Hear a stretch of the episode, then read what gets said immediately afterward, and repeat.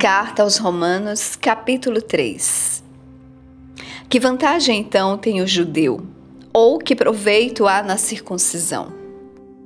Muitas, sob todos os aspectos, principalmente porque foram-lhes confiados os oráculos de Deus. E se alguns deles não creram, a sua incredulidade anulará a fidelidade de Deus? Deus não permite, sim, que Deus seja verdadeiro e todo homem mentiroso, como está escrito, para que sejas justificado em tuas palavras e venças quando fores julgado. Mas se a nossa injustiça ressalta a justiça de Deus, o que nós diremos? Seria Deus injusto por aplicar sua ira? Eu falo como homem. De forma alguma, pois então, como Deus julgará o mundo?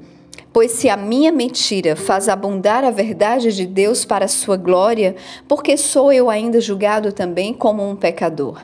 E por que não dizemos como somos caluni caluniosamente reportados e como alguns afirmam que dizemos? Façamos o mal para que venha o bem? A condenação dos tais é justa.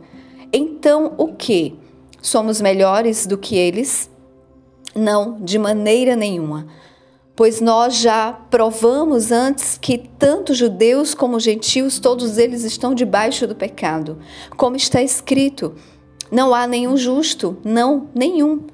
Não há ninguém que entenda, não há ninguém que busque a Deus. Todos se desviaram do caminho e juntamente se tornaram inúteis. Não há quem faça o bem, não há nenhum. A sua garganta é um sepulcro aberto Quais suas línguas enganam, veneno de áspides está debaixo dos seus lábios, cuja boca está cheia de maldição e amargura. Os seus pés são velozes para derramar sangue. Em seus caminhos há destruição e miséria. E eles não conhecem o caminho da paz. Não há temor de Deus diante dos seus olhos. Ora, nós sabemos que todas as coisas que diz a lei, ela o diz aos que estão debaixo da lei para que toda a boca se cale e todo mundo se torne culpado diante de Deus. Por isso, pelas obras da lei, nenhuma carne será justificada à sua vista, porque por meio da lei vem o conhecimento do pecado. Mas agora a injustiça de Deus se manifestou sem a lei, tendo o testemunho da lei dos profetas.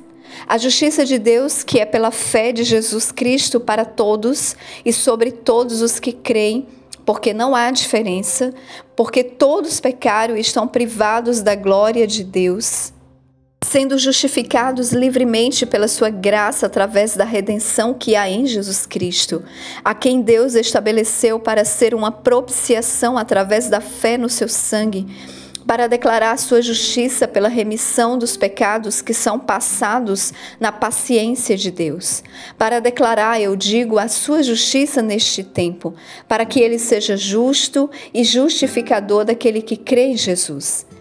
Onde está então a vanglória? É excluída. Por qual lei? Das obras? Não, mas pela lei da fé.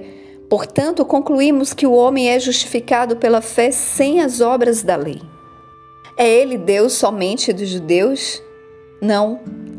É ele também dos gentios? Sim, também dos gentios.